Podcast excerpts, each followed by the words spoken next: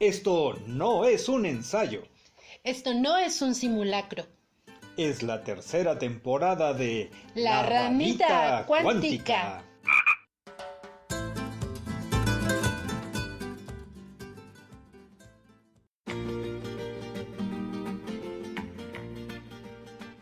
Estimados batracios, qué gusto nos da tenerlos aquí presentes en nuestra tercera temporada.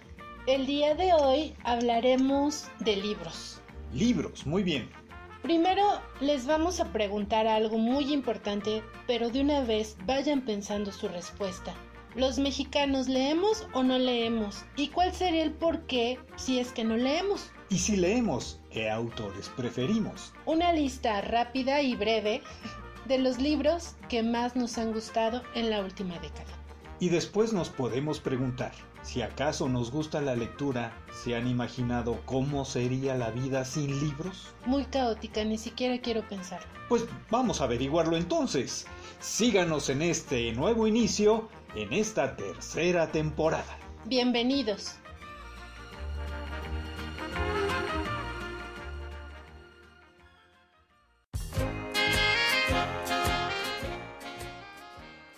Fíjate que en estos días he estado pensando en que tenemos en la ciudad una fama, como en toda la República, de que no leemos.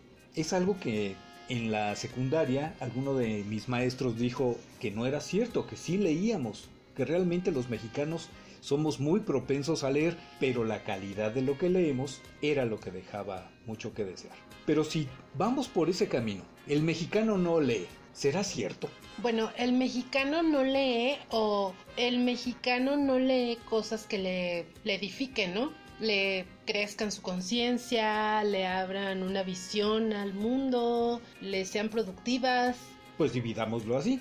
Si fuera cierto que no leyéramos, ¿cuál sería la razón? Y si leemos cosas de baja calidad, ¿cuál sería esa razón? Yo creo que no leemos cosas de, de calidad porque es muy caro. Es que ahora comprar un libro es caro. No sé, años atrás, porque muchos de los libros que yo llegué a leer, por ejemplo, en la adolescencia, eran de la biblioteca.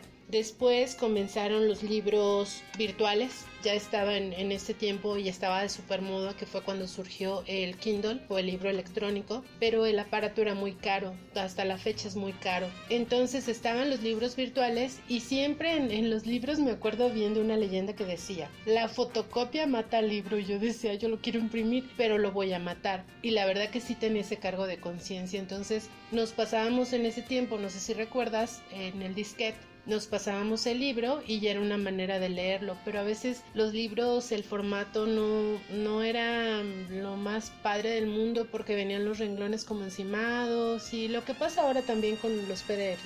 Entonces creo que por costo no invertimos en buena lectura y luego también por ignorancia porque si ahora nos vamos por ejemplo a fondo de cultura, hay libros ya clásicos realmente muy accesibles, no sé, desde 50 pesos, ¿no? Tal vez un clásico desde 50 pesos, 60 y ahí va subiendo. Ya algo más de moda va a estar pues a otro precio, ¿no? Pero también estamos hablando de que ahora hay libros de 600 pesos, 700, 800. Si ves en una familia donde tienen tres hijos, pensemos en qué le van a invertir, realmente en qué van a invertir. Que esa podría ser una de las soluciones, ¿no? El pensar que si vamos a sacar un libro, podría estar la oportunidad de adquirir o una versión muy cara y una versión barata de la misma obra. Ah, no, y los hay, pasta dura, eh, pasta este blanda, de bolsillo, o sea, claro que los formatos están, pero ahora no consumimos cosas de calidad, pero es que también el TV Notas no es barato. Y periódico aquí en la ciudad, ya que hay al día, o sea, realmente tampoco la lectura en el periódico es de calidad. La oferta tampoco es buena entonces. No, Quizá esto sea equiparable a lo que yo siempre he dicho de la televisión. La televisión te ofrece las mismas opciones en cualquier canal que le pongas. No es que sea lo más determinante, pero imagino que con los libros sucede algo semejante, o con las lecturas en general. No leemos algo de calidad porque la oferta tampoco lo es. Ahora, bueno, me quedo yo ahorita pensando y hablando del costo de los libros, que es algo muy importante. Las editoriales obviamente tienen una infraestructura que tienen que sostener, entonces no pueden darte un libro a, un precio muy bajo porque entonces ya no sería negocio y una editorial pues es un negocio. Pero, ¿cuánto vale, por ejemplo, un lector? Ah, voy a este punto. Basémonos en un ejemplo. Dos adolescentes que quieren leer eh, este libro tan famoso de las youtubers Calle y Poche, que son una pareja lésbica. Entonces ellas tienen un libro, son colombianas, son youtubers, son famosas y lanzan su libro. Su libro cuesta alrededor de 350 pesos, más o menos, según el lugar donde lo compres, ya sea Gandhi, sótano, péndulo, etc. Está una niña que es lectora y además seguidora de, de estas youtubers y con la mano en la cintura va y compra el libro. Lo lee, lo devora y ya lo tiene lo tiene en su estante. Pero otro caso es una chica que también es seguidora de y entonces tiene que ahorrar medio año y esperar el dinero del cumpleaños como el chico de Charlie la fábrica de chocolate, esperar el dinero de cumpleaños y entonces ir a comprar su libro y gastar todos sus ahorros en ese libro. Y además batallar con el tema de pedirlo ¿no? De pedirlo o buscarlo en una librería. Porque ahora, ahora resulta también de que en las librerías hay libros piratas, o sea que son fotocopia, ya los mataron. Y ahorra todo su dinero y compra su libro. Son dos lectores, dos seguidoras que quieren un montón a, a sus youtubers, ¿no? ¿Cuánto vale este lector? ¿Hasta dónde es importante ese lector? ¿Tú cómo lo ves? Porque a mí me parece, tal vez por este acto del ahorro y de tal, que el que tiene este proceso en donde está entregando todo por tener ese libro, siento que es más valiosa su lectura, siento que no, no por el lado romántico o emocional, siento que vale más, que lo va a apreciar más, que va a valorar más las letras y el trabajo de todo y aparte que lo va a cuidar un montón porque obviamente le costó mucho trabajo conseguirlo. Que el otro lector y que luego el otro lector, el de la primera chica que lo compra sin, sin problema, pues realmente va a terminar en un tianguis, en un bazar de segunda mano o ahí botado sin, sin que nadie lo vuelva a leer. Es ahí donde siento que los libros no deben de estar jamás guardados en un estante. Yo los libros que de pronto me voy leyendo los voy regalando o los voy compartiendo y sé que no me los van a devolver, por eso mejor los regalo. Pero ¿cuánto vale un lector? Creo que esto también es importante y es algo que no vemos, ¿no? Es, no se trata de devorar libros, sino de apreciar la escritura, el trabajo del, escritor, del autor, y también creo que se trata de comunicar esto. Voy a terminar este ejemplo diciendo que Calle Poche, estos youtubers, luego tienen un libro, una reedición, donde ponen detalles eróticos y sexuales más explícitos, y este libro en lugar de costar 350 y tantos pesos, se fue hasta los 800 pesos. Pues ya venía la pastadura, de color y con estos detalles, ¿no? Y otra vez, ¡pum!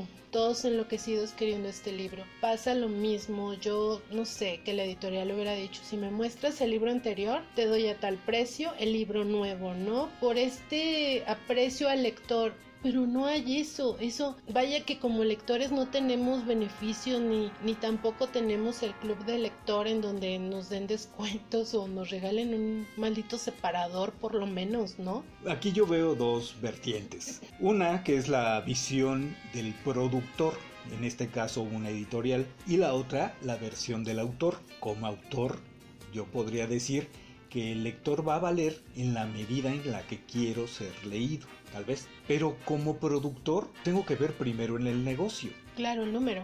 Claro, desgraciadamente si lo vemos por separado, obviamente va a haber una tendencia muy marcada de uno y de otro. El autor a lo mejor hasta regale su obra. ¿Por qué? Porque está necesitado de ser leído. Claro, de eso no va a vivir, pero podría darse el caso. Por el otro lado, el productor nunca va a regalar porque está invirtiendo y porque necesita recuperar su inversión. Pero el punto medio, ¿cuánto necesitamos de los lectores? ¿Cuánto necesitamos de su dinero? Y si es posible tener un punto en el que no deberíamos tener que pisotear la economía de alguien, pero tampoco perder. Ojalá se pudiera. Sin embargo, cuando estamos vendiendo bluff, cuando estamos vendiendo lujo, obviamente el precio va a ser muy elevado. Por eso eh, trataba de marcar una diferenciación en esto. Si hay una edición de lujo, también debería haber una económica, pero realmente económica, porque a veces hasta las económicas salen caras, ¿no? Eso por un lado. Por el otro, si la oferta no es tan buena, pero además es cara, ¿cómo decidimos no leer? Porque eso también es una decisión. y me estoy saltando el paso previo que es el identificarte como lector.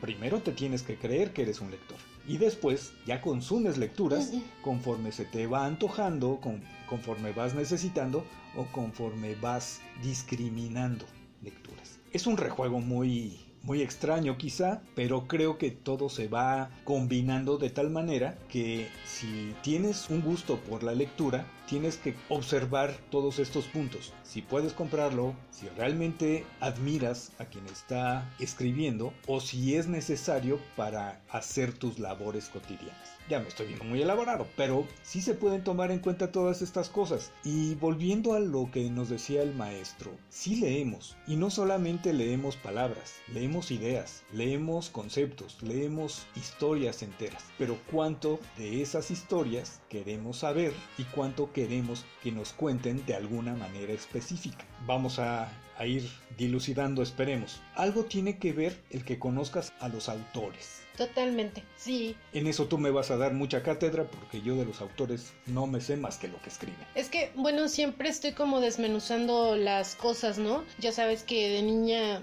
si un juguete me llamaba la atención su funcionamiento y, y por qué hacía lo que hacía, entonces yo con un desarmador le abría para ver qué había dentro de él. Pasa lo mismo, pero no voy a hacer eso con las personas, aunque eso me dedico ahora. Pero aquí algo que, que siempre me llama la atención es la vida del autor, porque definitivamente la vida del autor es parte de lo que escribe. O sea, es que el, creativo tiene una vida y tiene una familia y unas raíces y un pasado y tiene todo este contexto en donde lo vamos a, situar. Y luego va a tener un estilo de escritura.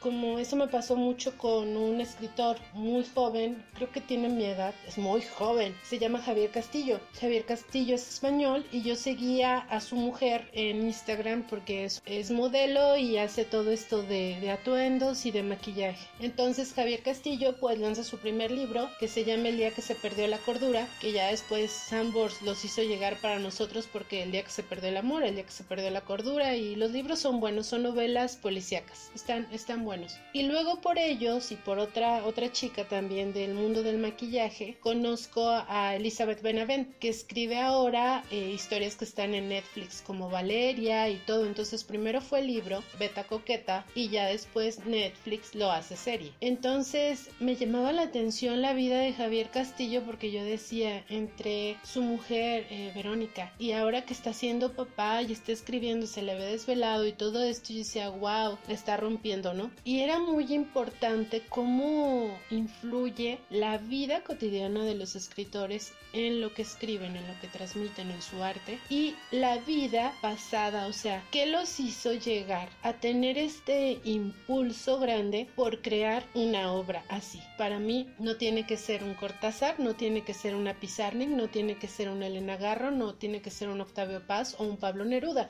Basta con que quiera comunicar algo de forma escrita y una vez que lo, lo tiene ahí, para mí ya es una obra de arte, es una obra literaria, esté publicada una o mil o millones, sea bestseller o no, o esté calificado por el New York Times. Entonces, la vida de los autores son muy importantes. Yo soy súper chismosa, entonces siempre como que tengo este libro y digo, a ver, ¿qué hacía esta persona? Y uno de mis autores favoritos, que fue con quien empecé el chisme, es Germán Gese. ¿Sabes tú, Germán Gese? Seguramente ya leíste mm, que Lobo Estepario. ¿Qué más has leído? Demian, um, Siddhartha. No, Siddhartha no. ¿Por qué más es conocido Germán Gese? Me falta uno. Ya Ya saldrá. Bueno, entonces Germán Gese resulta de que me regalan un libro que se llama Rocher, que es la historia de un pintor y este pintor tiene dos hijos, tiene una relación disfuncional con su hijo mayor, pero adora al hijo menor y quien me regala el libro me dice, ay, tú te pareces mucho al personaje más pequeño de este libro, a Pierre. Entonces Pierre era así como súper inquieto y súper preguntón y, siempre tan ocurrente y pues sí soy así, pero luego en, en la historia se muere y entonces dije, ay, ¿qué me quiso decir? Bueno, entonces Germán Gess escribe esto y tiene la capacidad de moverte de tu silla donde estás inerte como lector al escenario y es maravilloso. Y luego digo, ese Germán Gesse, ¿por qué habrá escrito eso? Y me puse a investigar.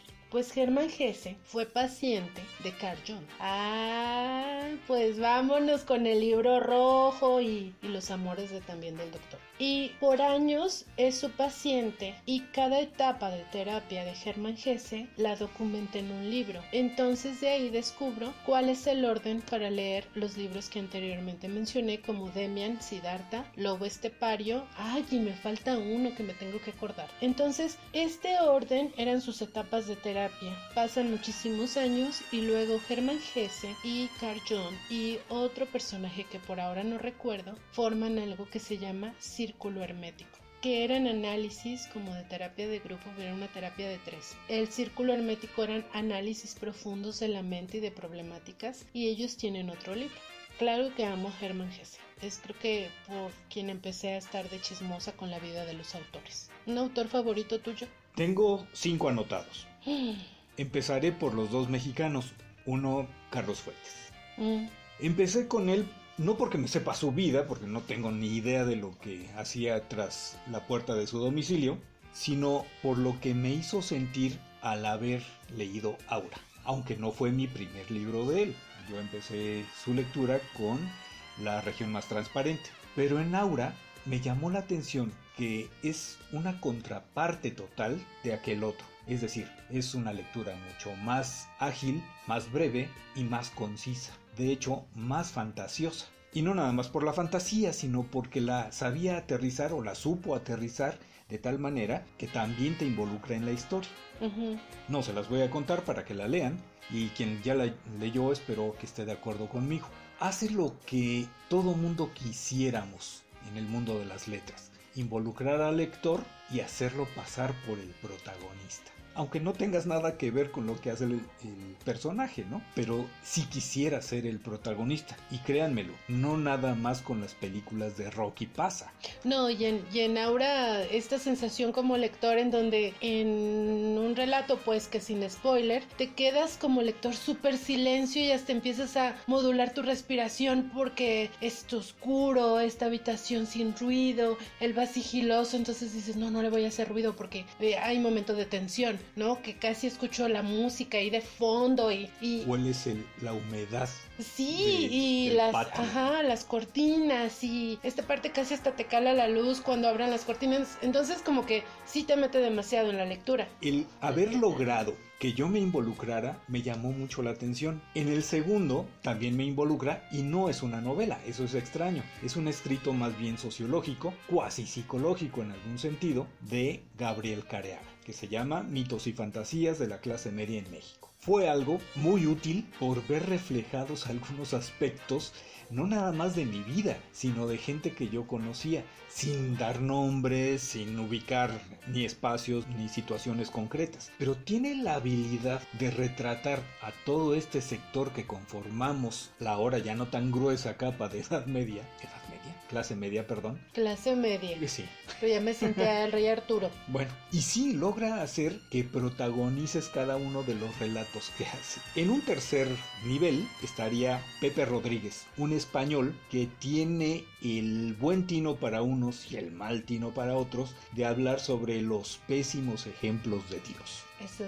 Es excelente, porque además hace un análisis de todos los pasajes bíblicos en los que parece que el Señor tiene muchas contradicciones. Y te lo cuenta de una manera tan jocosa que no sientes que sea un proterbo el Señor, sino que está utilizando de cierta forma la inocencia de un infante para hacerse muchas, muchas preguntas un cuarto eh, nivel con el italiano Umberto Eco. Tiene que ver mucho con mi carrera, es uno de los senseis que tenemos en la comunicación. Y su novela de James Bond con Sotana, que es El nombre de la rosa, te ubica en una época donde la voz cantante es también religiosa, pero que nos hace preguntarnos qué está pasando con esa voz.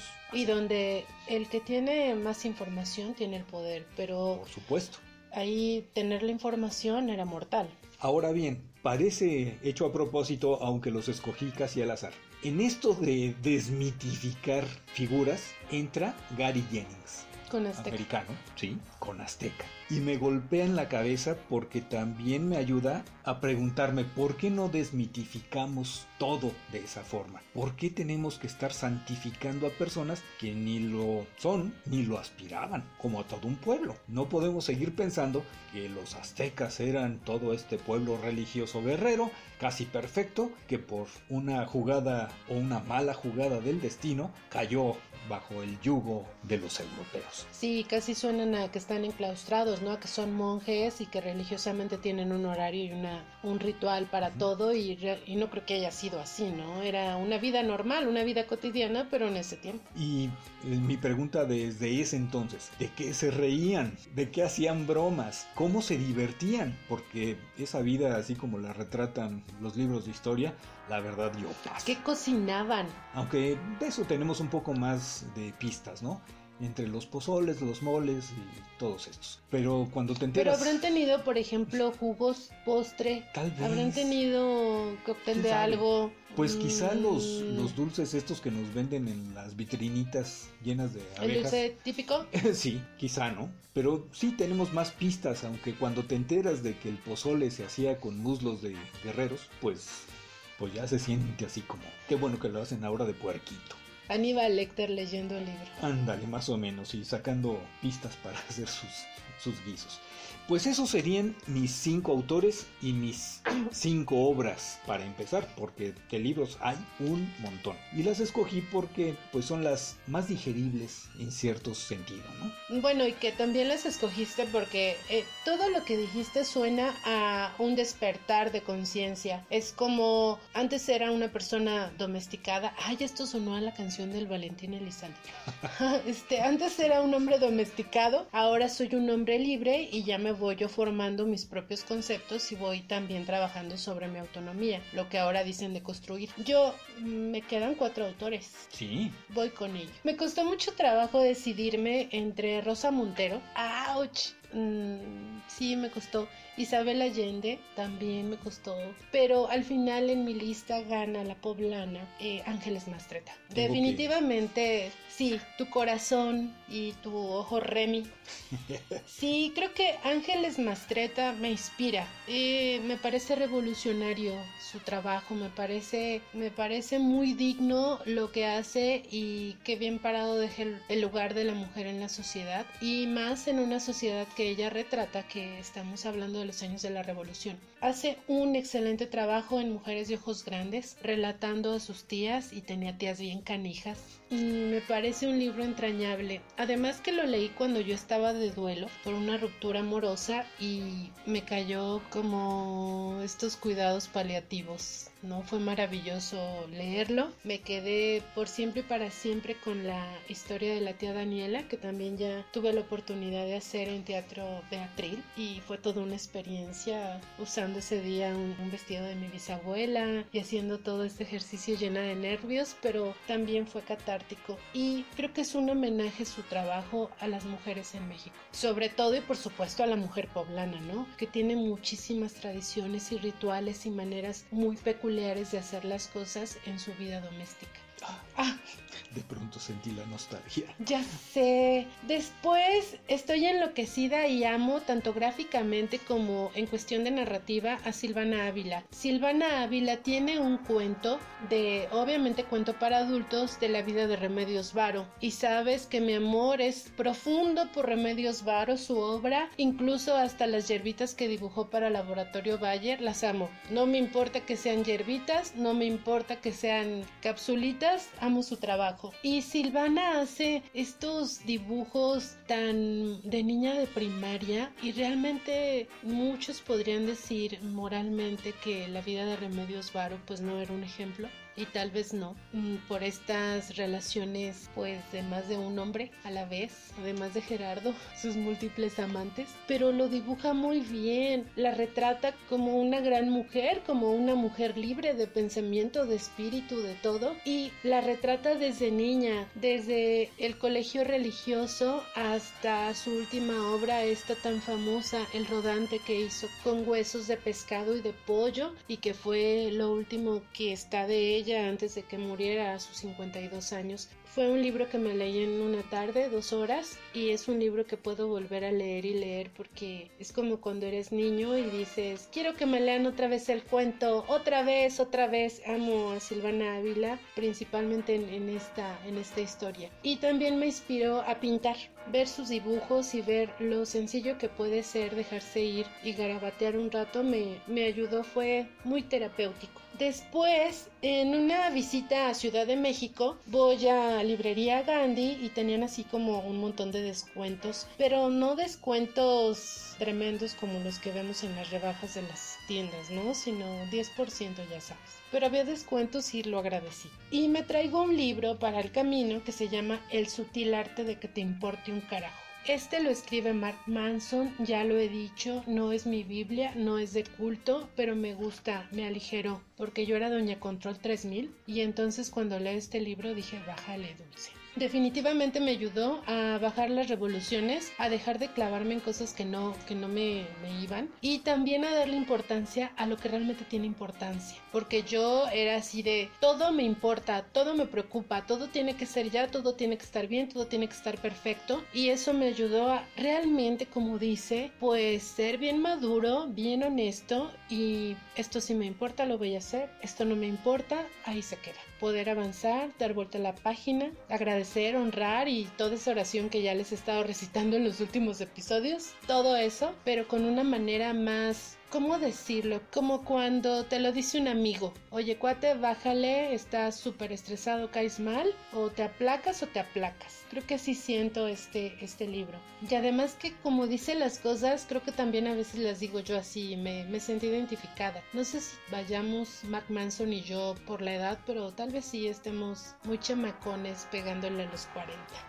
Después pues en esta década leí Persona Normal de Benito Taibo. Sabes que perdí a uno de mis grandes amigos también en esta década y que fue un tanto difícil la pérdida. Pensé que iba a vivir siempre, pues que iba a verme, hacer muchas cosas. Y como que no soltaba, ¿no? Ya había hecho el ejercicio con el tanatólogo, ya había hecho el ejercicio de escribir la carta, de despedirme, de todo esto, pero creo que era un tema que no quedaba. Entonces, en esa visita a Ciudad de México, donde también compro este libro, leo Persona Normal y al final, que muere uno de los personajes, no voy a decir quién, logré llorar como no había llorado. Mm, pude finalmente soltar lo que traía y pude honrar la vida de mi amigo y decir, pues sí, me voy a entregar a mi locura, ¿no? Voy a hacer todo lo que tenga que hacer para estar bien y siempre lo voy a hacer basada en, en lo que yo traigo en mi cabeza. Voy a confiar. Entonces, Persona Normal es la historia de Sebastián que pierde a sus papás en un accidente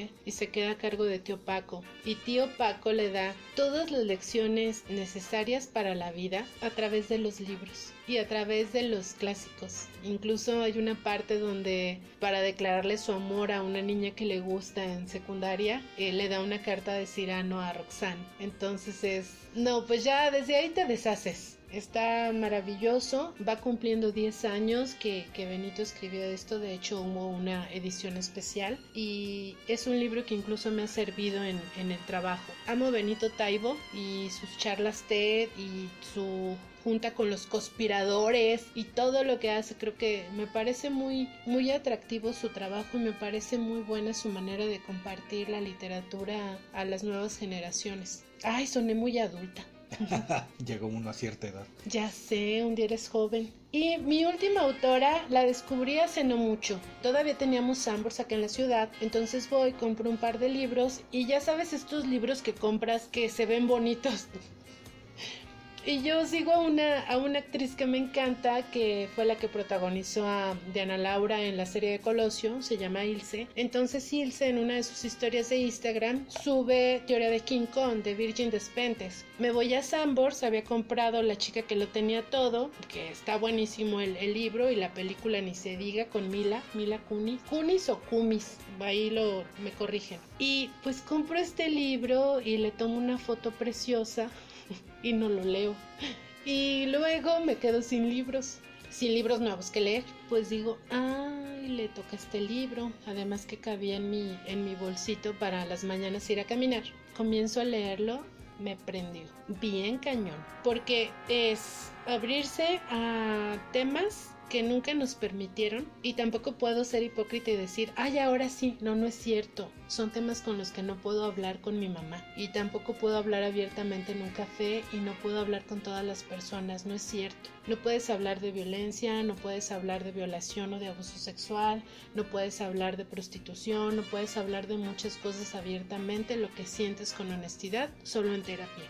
Este libro no tiene filtro y realmente es para abrirte la mente y decir como mujeres tenemos también el derecho de decir, de hacer con toda libertad, de sentir, de enojarnos y de no ser esta versión forzada de una mujer cool, de una mujer que no grita, de una mujer que no se enoja, de una mujer que no llora, de una mujer que no explota. O sea, realmente este, esto no es Lupita hizo tampoco quejándose de Jorge Vargas cuando le pegaba aquellas palizas. Esto es una mujer que pasó por todo y que desde su experiencia lo transmite. En algún momento por necesidad comienza a prostituirse, en algún momento después de un concierto y pedir aventón, ella y su amiga son violadas y no se pueden defender, en algún momento también es tachada de una mujer muy aventada o una feminazi, entonces en algún momento vive lo que yo creo que todas tenemos miedo a vivir si abrimos la boca y somos honestas y Teoría de King Kong lo amé, lo he recomendado,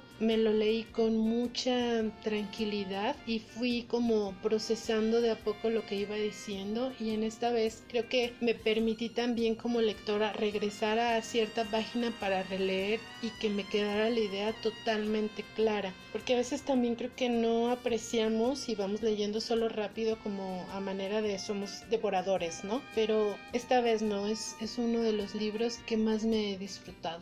Bueno, yo dije mis cinco de esta década, porque claro que tengo más pues, pero seleccioné los de esta década solamente. No, pues una muy buena selección. Eso me lleva a recordar una pregunta que nos hacías hace no mucho. Ah, ya, cierto. ¿Cómo sería la vida sin los libros? Y está como para la fantasía. Y esta ranita no sería lo que es si no diéramos este tipo de saltos. Fantaseando un poco, yo pensaba en que si mi vida no hubiera tenido libros de por medio, me hubiera dedicado totalmente al deporte. Aunque, insisto, es una fantasía, porque también el deporte tiene que documentarse. Sin embargo, creo que hubiera invertido mi tiempo al 100% a una actividad física y de manera profesional y no con la esperanza de convertirme en entrenador, simple y llanamente ser, ser jugador. Ignoraría muchísimas cosas, por supuesto, no tendría referencias para poder plasmar mis ideas y sinceramente yo creo que una gran parte de lo que he vivido no tendría sentido. Parece muy trágico. Pero vamos, no me enteraría de ello porque no habría libros es una fantasía brutal, porque además tendría que eliminar de la vida de mis papás también sus libros, y es prácticamente imposible. O no hubiera dado clases nunca en mi vida, porque de qué hablaría en clases. Bueno, que hay docentes que no leen nada. Claro, pero tuve que haber leído algo poquito, aunque sea. La lista, la lista de alumnos. Sí. Ay, perdón. Su cheque, su recibo de nómina. Ay, perdón. Bueno, quizá. Ay, no. ¿Y la tuya cómo sería? La mía, mi vida. Mi vida mía, mi vida. No es que te haya dicho mi vida, pero pues que también. Creo que, bueno, sabes que yo crecí en cautiverio. Siempre digo que crecí en cautiverio y pues sí, era una jaula muy bonita, una casa. Se llama casa mi jaula. Bien, todo, toda mi vida está basada en los libros, porque mm, en casa siempre hubo libros, siempre hubo enciclopedias de estas así enormes de Salvat, de Larousse y de bla bla bla, ¿no? Y de hecho mi primer encuentro con un museo fue a través de un libro de antropología hecho de fotografías del Museo de Antropología en Ciudad de México. Entonces, todo mi contacto con el mundo exterior fue a través de los libros. Me di cuenta de cómo los libros me iban a sacar del apuro cuando llegué a la adolescencia y en casa había una enciclopedia de la salud y entonces ahí hablaba de, del desarrollo de un ser humano, de las etapas de la vida, todo esto biológicamente, no nada aterrizado a la psicología, aunque también mencionaba algunos cambios, ¿no? Y veo todos los cambios que se iban a venir en mi adolescencia porque fui un poco tardía para manifestar esos cambios como las curvas, el periodo y todo esto. Y entonces al, leer ahí, pues recibí toda la orientación que, que necesitaba para la, la, etapa que seguía. También ciertas situaciones como respirar, como todo esto que de pronto lo hacemos en automático, pero los cuidados que debemos de tener con nuestro cuerpo, pues estaban en esa enciclopedia y así fue que, que entendí que cualquier cosa que yo quisiera resolver me lo iban a decir los libros y así ha sido. Básicamente creo que esto es porque no confío en las personas aunque ya confío poquito por, por el sutil arte. ya confío un poco y que pues es que quién le preguntas, ¿no? Por ejemplo, yo quién le pregunto cuando tengo una situación, pues es que mejor compraba libros o buscaba y ya ya era una manera de tener. En algún momento creo que pregunté en el seminario salesiano si tenían un libro sobre estigmas, porque a mí me daba mucha curiosidad. Yo decía, si es cierto o son personas que se los provocan. Todavía no era estudiante de psicología, tenía, no sé, 16, 17 años. Y decía, ay, a lo mejor las personas se lo provocan. Me acuerdo que en ese tiempo el director del seminario me lleva a la biblioteca y me muestra dos libros. Uno hablaba de estigmas, otro hablaba de histeria. Y hablaba justo de la histeria de los santos. Entonces ahí fue que comencé a leer y en Histeria de los Santos un caso muy importante para psiquiatría y para psicología es Juana de Arco que de hecho nunca he dicho Santa Juana de Arco, pero bueno, y había otras otras tantas más, ¿no? Entonces, creo que mi vida sin los libros pues sería una salvaje, o sea, viviría en una caverna, no, no en la montaña, no. Yo creo que tratando de cerrar esta parte, sería imposible, porque me imaginé también, si no hubiera libros, yo hubiera tenido que preguntar a varias personas. Pero ¿cómo guardar toda esa información en mi memoria?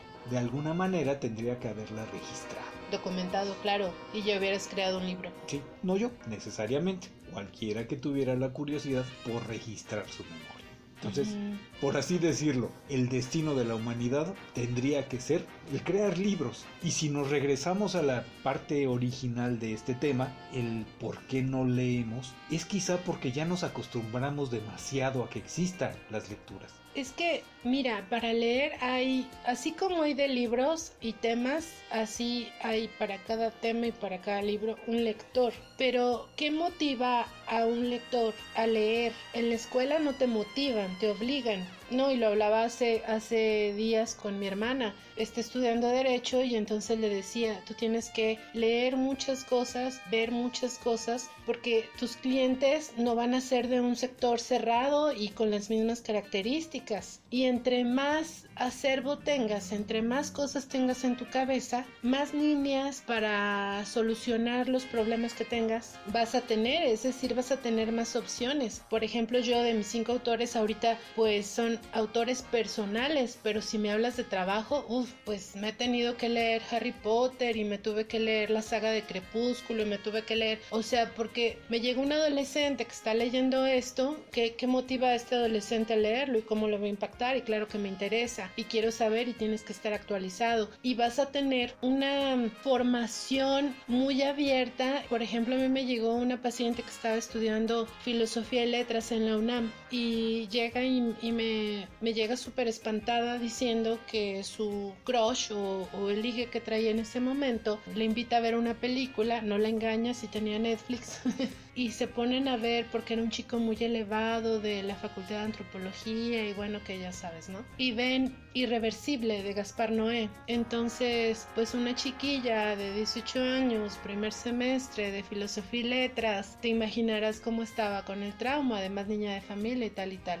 Me quedo yo, si a ese momento yo no hubiera visto esta película antes, pues yo al tenerla que ver también me hubiera espantado pero entonces ya tuve la clara idea de lo que le había sucedido, porque si a mí, ya estando ya vieja, me impactó y, no la pude procesar de una, pues cuanto más a ella que esperaba tal vez una comedia romántica, otra cosa, o no sé qué esperaría, ¿no? Tal vez la saga de algo, Guerra de las Galaxias. Y ahí es donde digo que qué motiva a una persona a ver lo que ve, a escuchar lo que escucha, a leer lo que lee. Sí, ¿qué te motiva? ¿Te motiva una necesidad, una curiosidad? ¿Te motiva tu trabajo? ¿Te motiva el aburrimiento? que O sea, realmente qué te motiva como lector a leer lo que lees o lo que has leído, ¿no? Y no sé, ahí creo que es una pregunta que se quedaría sin una respuesta plena, total o sólida. ¿A ti qué te motiva? Pues lo que se me viene a la cabeza es que somos unos grandes devoradores de historias. Lo traemos en los genes. La única manera que había en la antigüedad, eh, muy remota, para entretenerse, pues era escuchar a algún viejo decir alguna historia. Bueno, a ti te gustan las novelas, la ficción el, pensamiento social, o sea, analizar la parte social, la comunicación es, tu perfil. Pero bueno, si a mí me lo preguntan, no, a excepción de Rochelle de Germán Gese, pues disfruté la novela, pero fuera de ahí siempre estoy como en la búsqueda de las respuestas, ¿no? Me motiva siempre tener una respuesta o tener un dato, tener algo, tener por lo menos la parte filosófica de algo. No me leo una novela porque me da, me da mucha pereza y, y las que me he leído pues de pronto si es más acercado a la vida, como, como en modo historia de familia, ¿no? Como Isabel Allende, que retrata mucho parte de su vida o cosas así. Pero no creo que los libros sea como en algún momento explicaste en el teatro, de esta capacidad o este deseo que tenemos de ser engañados. Y tampoco sería totalmente el ser entretenidos. Pero nos encanta el chisme. Sí, estamos un lector motivado entonces principalmente por curiosidad. Sí, algunos quizá para comparar su vida y no tener que sufrir la miseria como otros. Algunos otros porque se identifican, los más por tener un esquema de cómo se manifiesta algún sector de la sociedad. No sé, así como opciones deben haber el mismo número que de seres humanos en la Tierra. Y apelando a todo esto, sin intentar ser pan comunicativo, pues yo creo que todos leemos, no nada más letras o no nada más libros. Leemos actitudes, leemos movimientos, leemos señales de tránsito, pero ¿qué hacemos con esa lectura? Ah, eso sería un muy buen tópico para una futura ranita. ¿Qué hacemos con lo que leemos? Mm. Sí, porque, bueno, te toca ver personas que están siempre leyendo superación personal y este tipo de cosas, psicología para todos, Ned en psicología del éxito. Y luego, pues tienen una vida ahí toda destruida. Bueno, ya lo analizaremos en otra ocasión. Por lo pronto, déjenme decirles que por ahí les dejamos alguna duda, espero, y si les causa alguna inquietud, no se preocupen, pueden resolverla en los libros. Sí, definitivamente sí, si les quedaron muchas inquietudes de los libros que mencionamos, aquí no se le puede tomar captura, pero pueden regresar al minuto donde lo mencionamos, este, volver a tomar el dato o activar el microfonito del Google y pues ya hay que les dé el dato del, del, perdón, el dato del libro en alguna librería para que compren el que les haya interesado o el que les haya generado morbo, pues que les haya despertado esa, esa picazón en la cabeza de, ay, quiero leer eso que dijo Dulce o eso que dijo Roberto. Con esto terminamos el tema y los esperamos en 15 días. Adiós.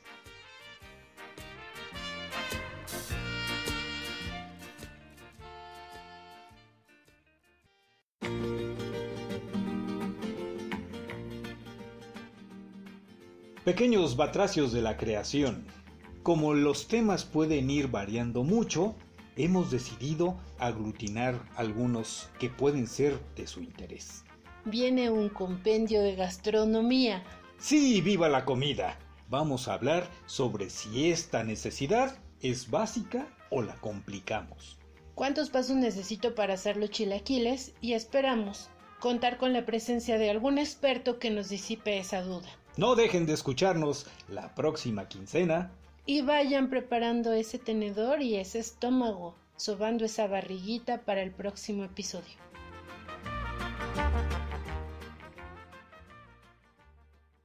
Barroso Espinal Editores. el enlace entre tu mundo y el universo de las letras. Visita nuestra página de Facebook. Esto no es un ensayo. Esto no es un simulacro. Es la tercera temporada de La, ranita, cuántica.